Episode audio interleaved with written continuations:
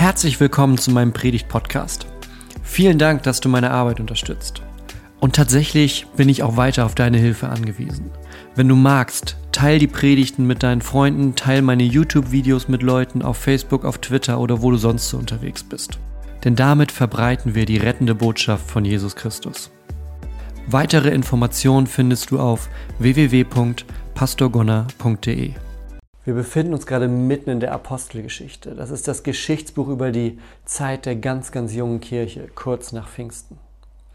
Und immer wieder treffen wir dort Szenen an, wo die Apostel auf einmal in Situationen sind, die sie vorher nur mit Jesus zusammengemeistert haben, wo sie Jesus an ihrer Seite hatten eigentlich so ein bisschen davor, die konnten sich so ein bisschen hinter ihm verstecken, weil er war der, der die großen Reden gemacht hat. Er war der, der die Wunder getan hat. Er war der, der die Heilungen gemacht hat. Und dann kam Himmelfahrt. Und Jesus ist in den Himmel aufgestiegen. Und wir hören jetzt mal von so einer Begegnung, die kurz darauf stattfindet zwischen zwei Aposteln und einem gelähmten Mann. Und Hans Christian liest uns das vor. Die heutige Lesung steht in den Apostelgeschichten von Lukas. Petrus aber und Johannes gingen hinauf in den Tempel um die neunte Stunde zur Gebetszeit. Und es wurde mal ein Mann herbeigetragen, der war gelähmt von Mutterleibe an. Den setzte man täglich vor das Tor des Tempels, das da heißt das Schöne, damit er um Almosen bettelte bei denen, die in den Tempel gingen. Als er nun Petrus und Johannes sah, wie sie in den Tempel hineingehen wollten, bat er um ein Almosen. Petrus aber blickte ihn an mit Johannes und sprach, sieh uns an. Und er sah sie an und wartete darauf, dass er etwas von ihnen empfinge. Petrus aber sprach, Silber und Gold habe ich nicht. Was ich aber habe, das gebe ich dir. Im Namen Jesu Christi von Nazareth steh auf und geh umher. Und er ergriff ihn bei der rechten Hand und richtete ihn auf. Sogleich wurden seine Füße und Knöchel fest. Er sprang auf, konnte stehen und gehen und ging mit ihnen in den Tempel, lief und sprang umher und lobte Gott. Und er sah ihn alles Volk umhergehen und Gott loben. Sie erkannten ihn auch, dass er es war, der vor dem schönen Tor des Tempels gesessen und um Almosen gebettelt hatte, und Verwunderung und Entsetzen erfüllte sie über das, was ihm widerfahren war. Als er sich aber zu Petrus und Johannes hielt, lief alles Volk bei ihnen zusammen in der Halle, die nach Salomo genannt, und sie wunderten sich sehr. Ich rede ja sonntags immer zu ganz, ganz unterschiedlichen, ganz vielen verschiedenen Menschen. Und wir sind alle in unterschiedlichen Situationen gerade. Und ich weiß nicht, was bei dir los ist, aber ich habe eine Vermutung. Von euch allen, die gerade zuschauen. Wer von euch hat gerade mit einer Krankheit oder einer Verletzung zu kämpfen? Wer von euch kennt vielleicht gerade jemanden, bei dem genau das den alltäglichen Ablauf, jeden Moment des Tages in irgendeiner Art und Weise bestimmt? Und ich vermute mal, die allermeisten von euch haben gerade entweder selber sich an etwas erinnert, was bei ihnen los ist, oder an jemanden gedacht, der mit genau diesem Thema Krankheit und Heilung zu tun hat. Und heute haben wir nämlich eine ja, eine sensible Predigt, möchte ich mal sagen. Eine sensible Predigt, weil es genau um das Thema geht. Weil es darum geht, wie wir Menschen erleben, wie Krankheit in unser Leben bricht. Weil wir erleben, wie wir vielleicht hilflos zuschauen müssen, wie ein geliebter Mensch von uns an einer Krankheit leidet und auf Heilung hofft. Deshalb möchte ich gleich ganz an den Anfang ein Vers oder einige Verse aus dem Alten Testament stellen. Und das sind Worte, die Jesaja gesprochen hat. Bevor ich die aber einblende, sage ich dir erstmal den Titel für heute, denn unsere Predigt heute befasst sich mit dem Thema Heil, Heilung und der Heilige Geist. Und es ist ein kleines Stück aus der Apostelgeschichte. Und jetzt weißt du auch, warum ich sage, das ist ein sensibles Thema, weil wir da bei einem Thema sind, das so tief geht wie nichts anderes. Heil meint den Zustand meiner Seele. Heilung den Zustand meines Körpers. Und der Heilige Geist hat mit beidem zu tun.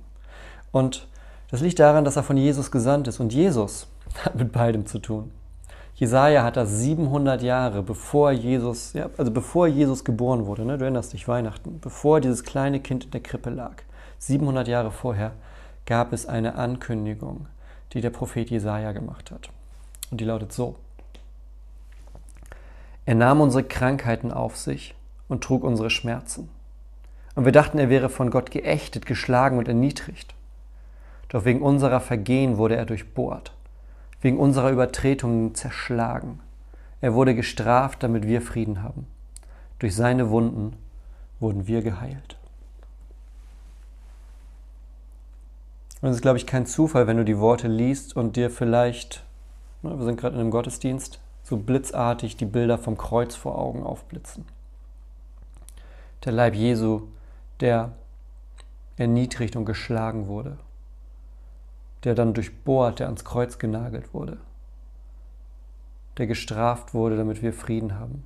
Und dann dieser letzte Satz, durch seine Wunden wurden wir geheilt. Und das ist der Grundgedanke der Predigt heute. Durch seine Wunden wurden wir geheilt. Merkt ihr diesen Satz aus Jesaja 53? Durch seine Wunden wurden wir geheilt.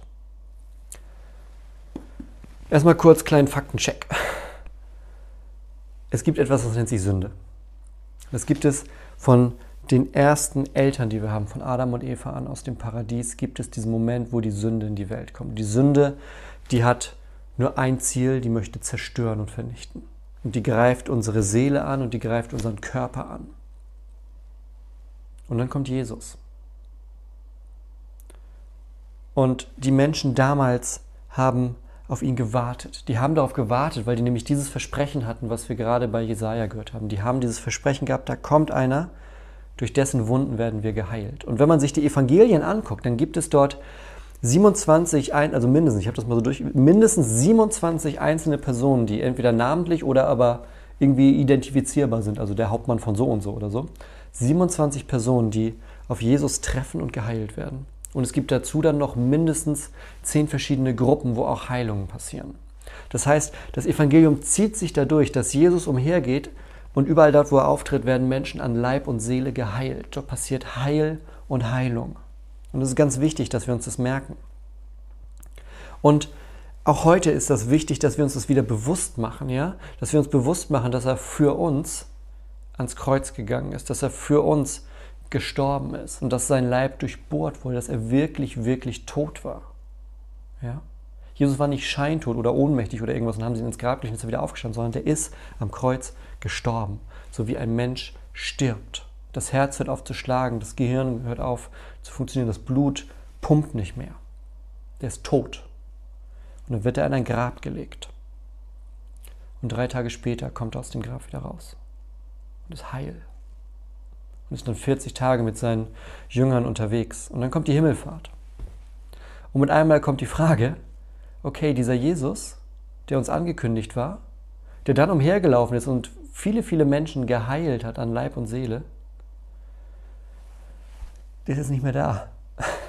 Und mit einmal ist die Frage, okay, wenn der früher umhergelaufen ist, was mache ich jetzt? Was mache ich jetzt, um den Kontakt zu ihm zu haben? Was mache ich jetzt, wenn ich nicht einfach sozusagen weiß, wo er wohnt und mal bei ihm anklopfen kann, weil ich eine Krankheit habe oder meine Seele belastet ist? Dann kommt Pfingsten. Da haben wir hier auch schon drüber gesprochen, dass der Heilige Geist kommt mit den Geistesgaben, mit der direkten Verbindung, die wir dadurch zu unserem Schöpfer, zu unserem Vater haben. Weil Jesus sagt, ich gehe, damit der Geist kommen kann. Der wird ausgegossen über das Volk Gottes. Und wir haben eben in der Lesung etwas gehört, was dann genau danach passiert. Das ist die erste Heilung, die passiert, nachdem Jesus nicht mehr da ist. Jesus hat geheilt.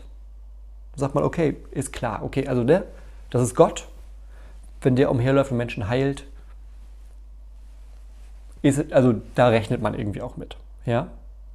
Und jetzt ist er nicht mehr da. Und da laufen zwei Jünger umher.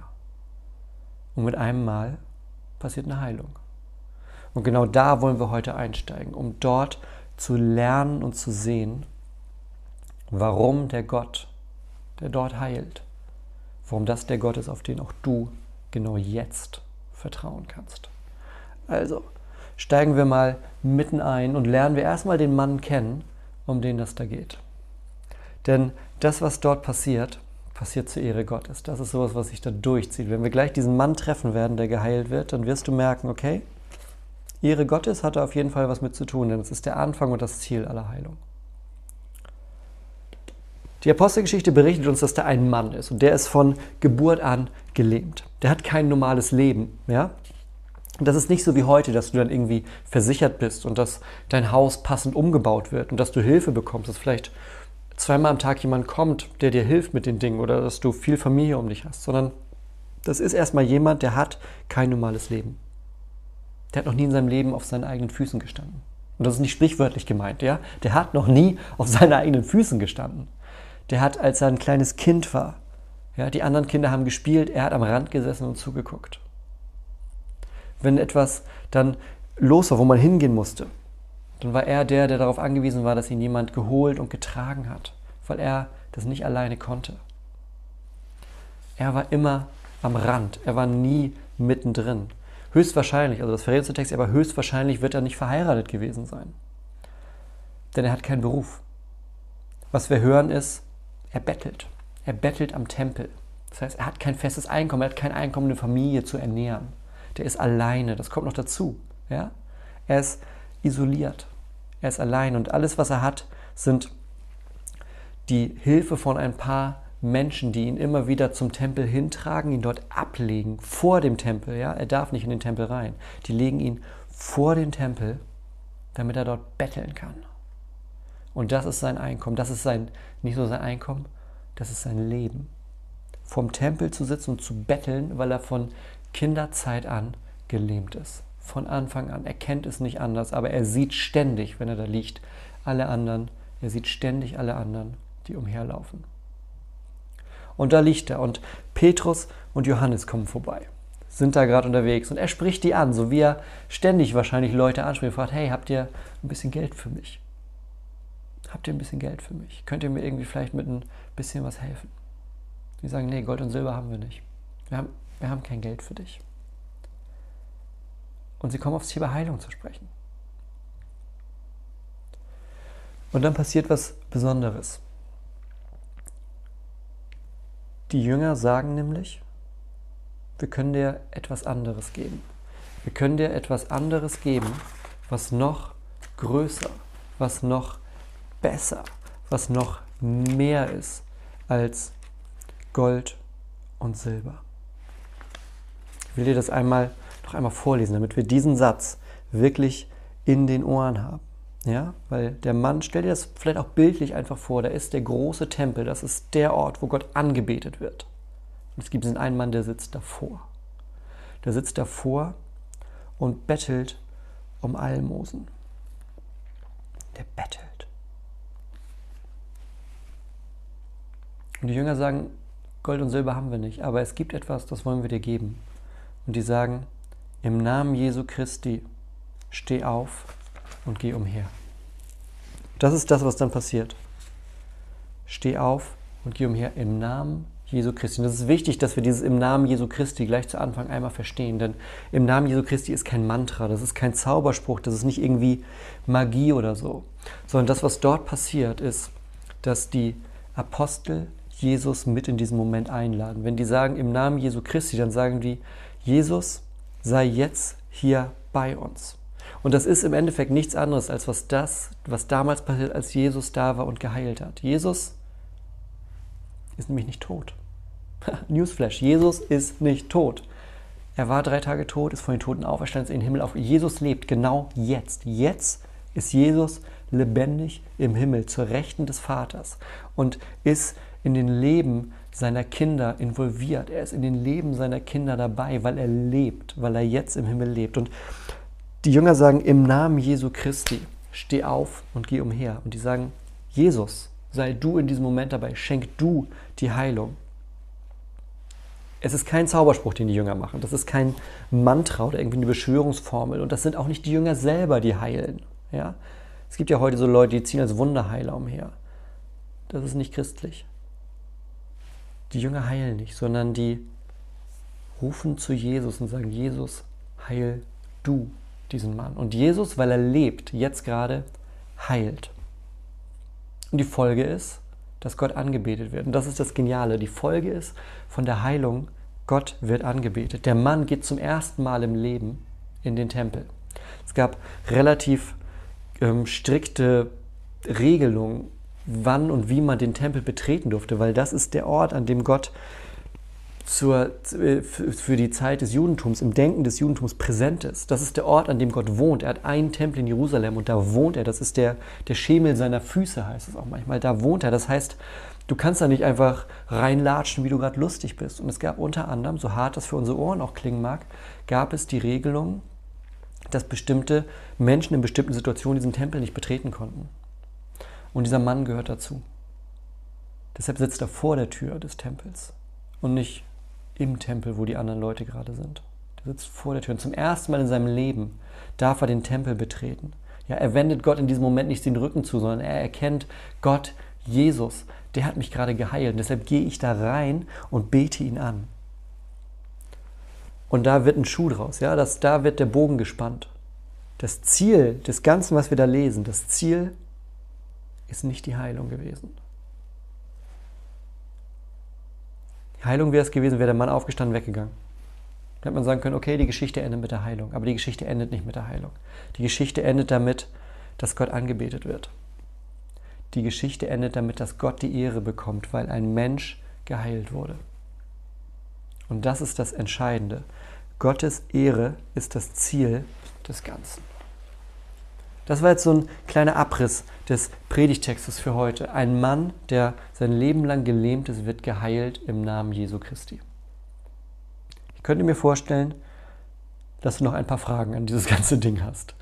Und weil ich mir das gedacht habe, dass du noch ein paar Fragen daran hast, habe ich ein paar Fragen und die passenden Antworten dazu mal zusammengesammelt für dich. Also, wir starten mit eigentlich der größten Frage, die uns beschäftigt, wenn wir sowas hören.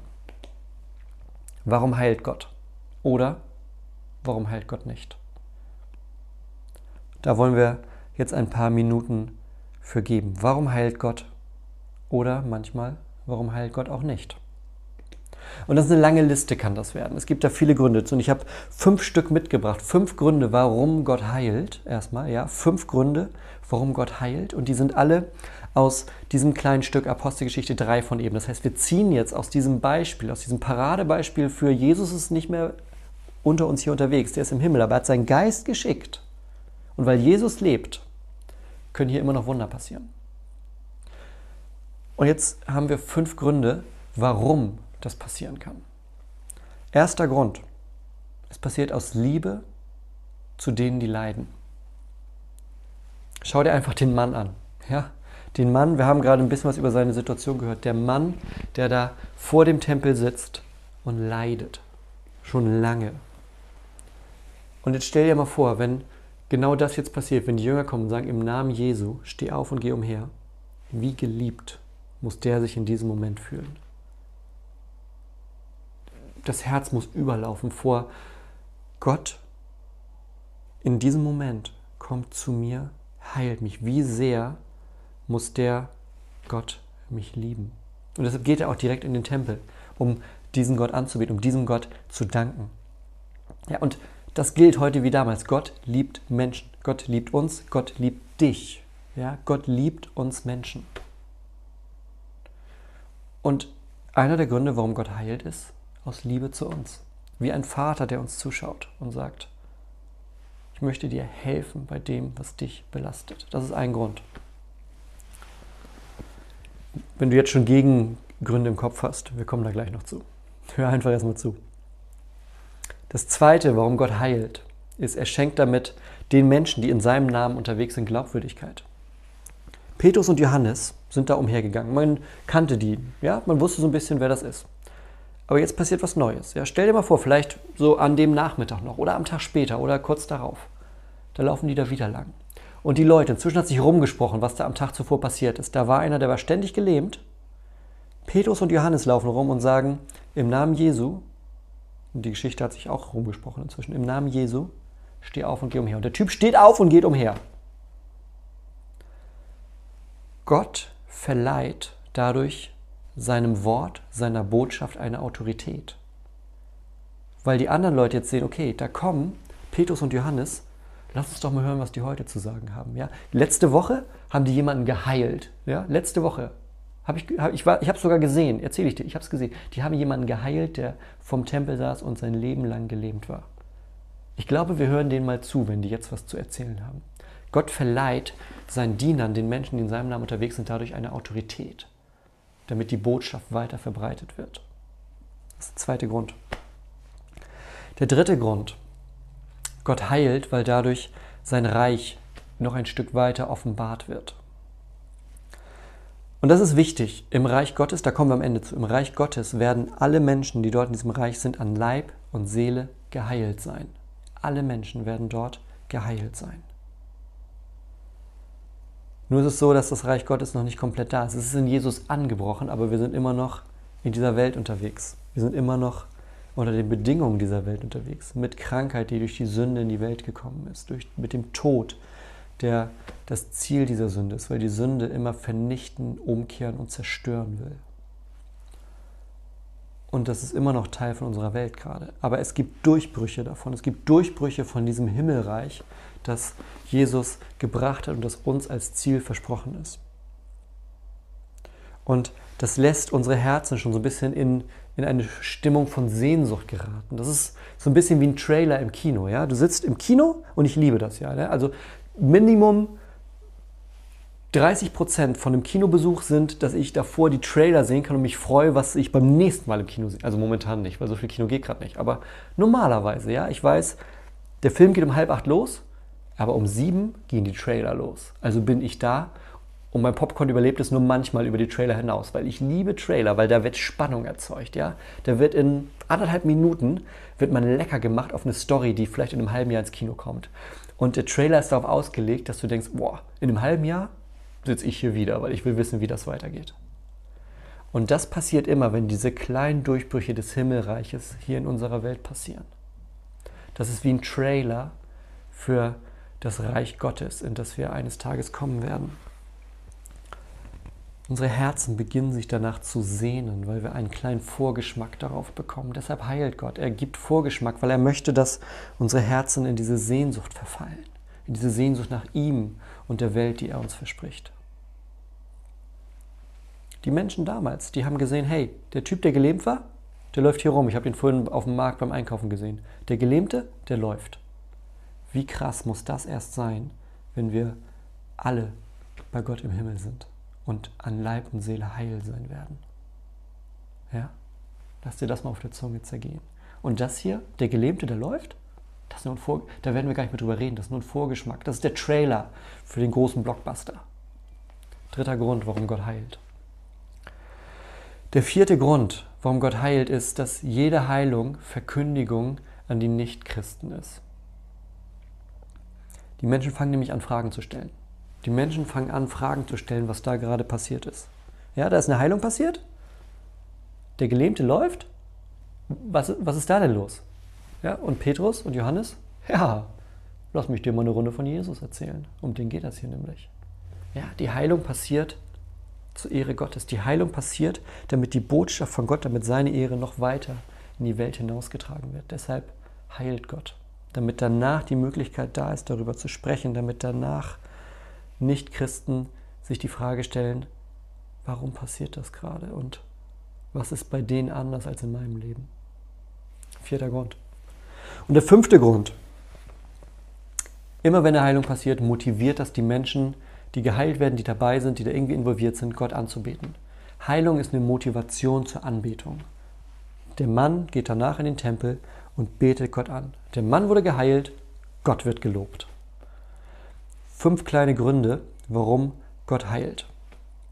Also, jetzt fragst du dich, okay, ich habe trotzdem, ist ja nett, ein paar Folgefragen habe ich noch. Können alle Menschen in diesem Leben geheilt werden? Weil, sagen wir ehrlich, das ist doch die Frage, die uns interessiert, weil du denkst vielleicht gerade an jemanden und fragst dich, ist da Heilung möglich? kann jeder Mensch in diesem Leben geheilt werden. Und es gibt zwei große falsche Lehren heutzutage, in die das geht. Und die eine geht in die Richtung, die andere geht in die Richtung. Wenn wir uns um das Thema Heilung, äh, wenn wir uns über das Thema Heilung sprechen.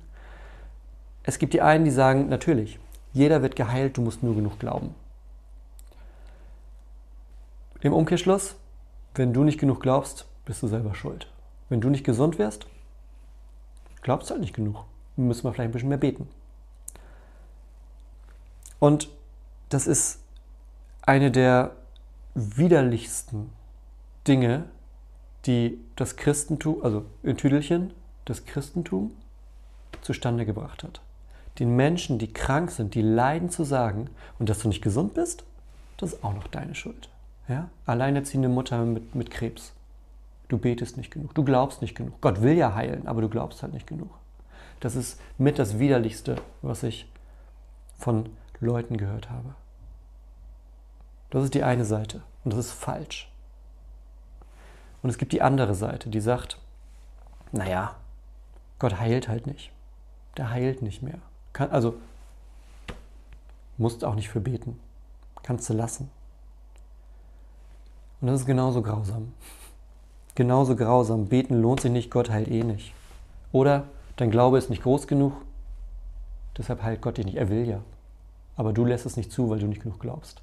Und das sind beides zwei Extreme, die beide falsch sind.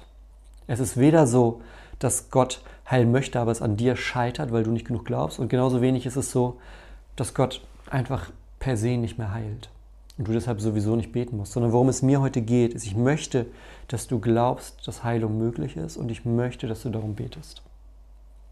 Und ich möchte jetzt zwei Situationen aus dem Leben von Paulus mit dazu nehmen, die uns das nochmal verdeutlichen, wie das praktisch aussehen kann. Ja? Denn wir wollen nicht nur darüber nachdenken, was Heilung bedeutet, wir wollen auch sehen, wie das praktisch in einem christlichen Leben aussieht. Da mit diesem Thema verantwortungsbewusst und biblisch fundiert, darum geht es, biblisch fundiert zu leben. Also, zwei Situationen aus dem Leben von Paulus. Die erste, er schreibt an Timotheus. Timotheus war einer seiner Mitarbeiter und es gibt zwei Briefe, die Paulus an ihn geschickt hat. Und am Ende von so Briefen, da richtet Paulus nochmal so das nebenher irgendwie aus. So Grüße und dies, das, jenes. Ja, die großen Themen, die sind durch. Er hat alles Wichtige erzählt, was er so erzählen musste über christliche Lehre, über ethische Fragen und zum Schluss kommen nochmal so ein paar Grüße. Und er sagt, grüß bitte Priska und Aquila und das Haus des Unisof... Un ich dachte, das passiert mir nicht. Also, Grüße Priska... Jetzt ist der Wurm drin. Grüße Priska und Aquila und das Haus des Onisephorus. Erastus blieb in Korinth. Trophimus, jetzt ist das Wichtige, darum geht es eigentlich, ich hätte den Rest weglassen können. Trophimus aber ließ sich in Milet krank zurück. Dieser eine Satz. Diesen einen, mit dem ich auch unterwegs bin, ein Mitarbeiter von mir, den habe ich krank, also ich reise weiter, aber er bleibt krank hier. Paulus lässt ihn zurück. Würdest du sagen, Paulus hat nicht genug, Paulus glaubt nicht an Heilung? Also, ne? Doch. Paulus glaubt an Heilung. Es gibt genug Briefe davon, wo er darüber berichtet, wie Heilung geschieht, wo er den Leuten sagt, bete für Heilung, wo er den Leuten sagt, es ist wichtig, dass ihr dafür betet und Gott möchte heilen. Gott heilt auch. Und trotzdem ist hier eine Situation, in der er sagt, mein einen Mitarbeiter, der krank ist, den lasse ich hier. Und warum? Wahrscheinlich, weil die Reise zu schwer für ihn wäre. Also es gibt offensichtlich eine Situation, in der Paulus jemanden aus seinem engsten Kreis zurücklässt, weil er krank ist. Und das ist erstmal jetzt ein Fakt. Und ich glaube nicht, dass die beiden nicht gebetet haben. Ja, ich wette, wenn jemand, der mit Paulus unterwegs war, wenn der krank wurde, dann wurde dafür gebetet. Und wie dafür gebetet wurde. Und trotzdem weiß Paulus aber, weil Paulus ein guter Theologe ist, weiß der, die Heilung in diesem Leben, die ist nicht garantiert. Ich möchte noch ein zweites dazu nehmen und dann haben wir noch ein, zwei Dinge, die wir dazu zusammenfassen wollen. Hier geht es um Paulus selbst. Eben ging es um seinen Mitarbeiter, jetzt geht es um ihn selbst aus dem zweiten Korintherbrief. Und damit ich mich wegen der außerordentlichen Offenbarung nicht überhebe, wurde mir ein Pfahl fürs Fleisch oder ins Fleisch, heißt es auch manchmal, ins Fleisch gegeben. Ein Engel Satans, dass er mich mit Fäusten schlage, damit ich mich nicht überhebe. Seinetwegen habe ich dreimal den Herrn gebeten, dass er von mir ablassen soll. Ja, also, ne? Paulus sagt, ich habe ein Pfahl im Fleisch. Und du kannst das googeln. Du wirst neun Theologen mit zwölf Meinungen finden, was dieser Pfahl im Fleisch ist. Ja, von irgendwas Psychischem zu etwas Körperlichem zu, zu, zu, was auch immer. Und das werden wir auch hier heute nicht klären. Das Wichtige ist, dieser Pfahl im Fleisch, dieser Engel des Satans, das ist etwas, was ihn ziemlich, ziemliche Mühe macht. Das ist, also, seien wir uns einig, das ist kein schönes Geschenk, sondern das ist etwas, was ihn belastet. Ja? Ein Engel Satans, der mich mit Fäusten schlägt, damit ich mich nicht überhebe. Und dann, was sagt er? Deshalb habe ich dreimal zum Herrn gebetet. Ja, nicht nur einmal, nicht nur zwei. Dreimal habe ich zum Herrn gebetet, dass er von mir ablassen soll. Also, Paulus hat was, was man vielleicht heute als Krankheit bezeichnen würde, was ihn auf jeden Fall einschränkt in dem, was er tun will, tun soll. Und er betet zu Gott, dass das aufhört, dass er geheilt wird. Und was macht er? Und er hat zu mir gesagt, lass dir an meiner Gnade genügen, denn meine Kraft wird in, den, in der Schwachheit vollkommen. Darum will ich mich am liebsten vielmehr meiner Schwachheiten rühmen, damit die Kraft des Christus bei mir wohne.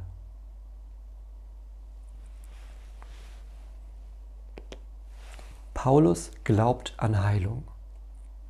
Ja? Er betet zu Gott, er glaubt daran, dass Gott heilt.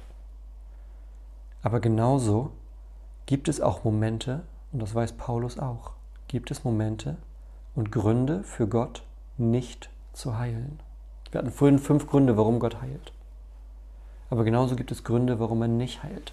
Es kann sein, ja, du musst dir das so vorstellen, Gott sieht mehr von dem ganzen Bild als wir. Wir sehen einen kleinen Ausschnitt.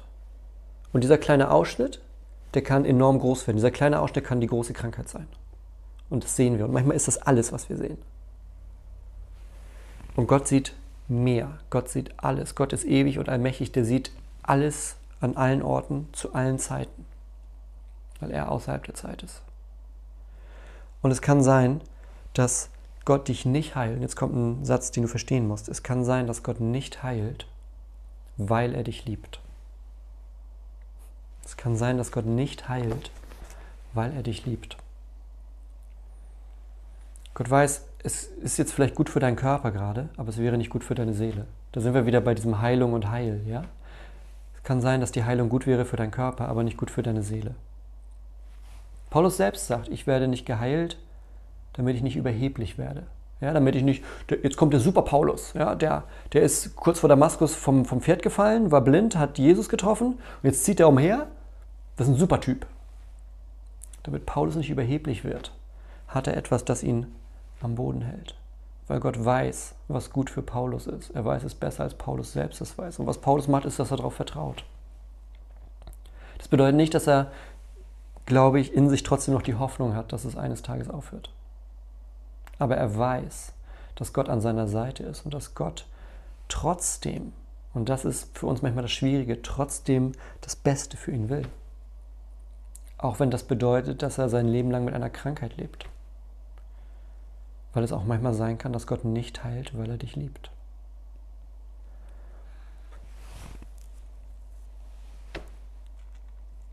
Wir wollen jetzt trotzdem noch einen Punkt weitergehen, weil wir werden nicht da stehen bleiben sondern wir gehen jetzt dahin zu der Frage, wann werden alle Kinder Gottes geheilt? Denn schlussendlich werden alle Kinder Gottes geheilt. Wir haben das vorhin schon bei den fünf Gründen gehabt, dass es diesen Trailer gibt, diesen Moment der Sehnsucht macht auf das, was noch kommt. Die Sehnsucht nach dem Reich Gottes, in dem Heilung da ist. Und das ist den Kindern Gottes versprochen. Das ist denen versprochen, die zu Gott gehören.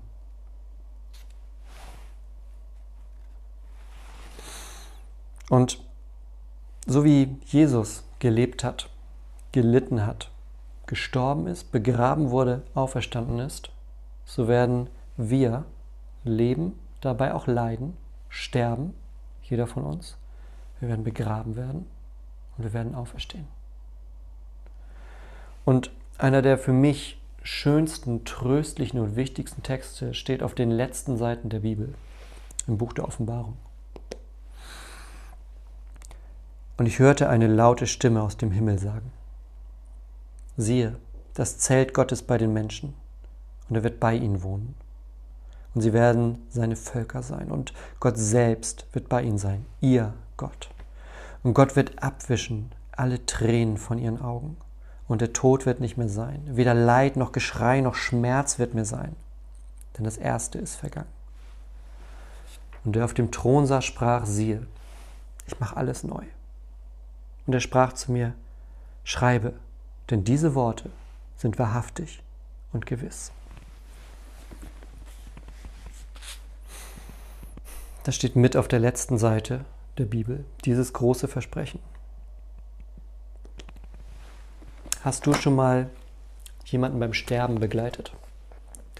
Ich weiß, heute ist der Tod in unseren Familien Thema, das wir gerne an den Rand schieben. Ja, früher wurde zu Hause gestorben, heute wird in einem Krankenhaus gestorben oder in einem Hospiz, weil wir Probleme haben mit dem Thema.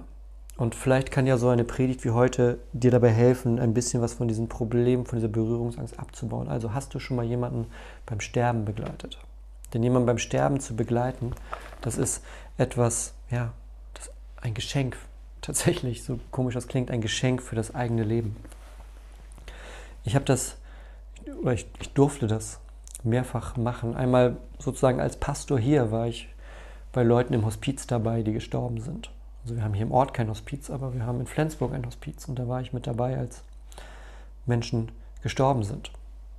Und privat habe ich es auch erlebt, meinen eigenen Großvater begleitet beim Sterben über einen längeren Zeitraum und ihn dann auch später beerdigt selber.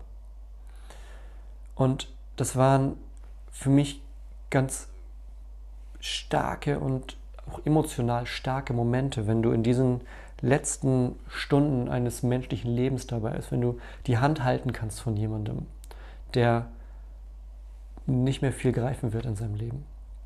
Wenn du die Atemzüge hörst, die weniger werden. Und wenn du die Tränen abwischen darfst von jemandem. Das ist das, was Gott uns verspricht. Er verspricht uns, dass er die Tränen abwischen wird, wie ein Vater. Kennst du das, wenn ein Vater oder eine Mutter Tränen abwischt? Wenn jemand da ist, ein Kind, und weint und du wischt die Tränen weg, weil deine Liebe so groß ist, weil du nicht möchtest, dass die Tränen da sind, weil du trösten möchtest, wischst du die Tränen ab. Das ist das, was Gott machen wird. Das ist das, was Gott uns verspricht. Es werden keine Tränen mehr sein. Und weißt du, wenn Gott Ne, das, was wir gerade gehört haben aus der Offenbarung. Keine Tränen, kein Tod, kein Geschrei, kein Leid. Weißt du, wann du danach wieder weinen wirst, wenn Gott dir die Tränen abgewischt hat? Nie wieder. Das sind die letzten Tränen, die du jemals weinen wirst. Weil nachdem Gott dir die Tränen abgewischt hat, in diesem, was wir gerade gehört haben, wenn Gott die Tränen abgewischt hat, dann gibt es danach keine Tränen mehr. Da ist kein Leid mehr. Da ist kein Geschrei mehr. Da ist kein Tod mehr. Im Himmelreich mit Gott gibt es Heilung und Heil für die Kinder Gottes. Und das sind Momente, die wir hier schon lernen können. Und wenn du Christ bist, ja, wenn du Christ bist, dann sage ich dir, das hier gerade, was du erlebst vielleicht, ist das Schlimmste, was du erleben wirst. Es wird danach nur noch besser. Du bist so dicht dran, du dichter dran an die Hölle kommst du nicht, wenn du ein Kind Gottes bist.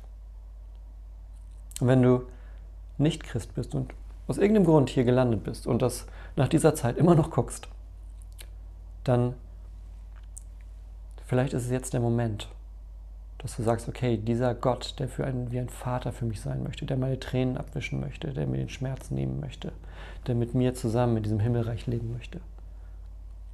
Vielleicht sollte ich mal ein bisschen mehr über den rausfinden. Denn sonst wird das hier deine beste Zeit gewesen sein.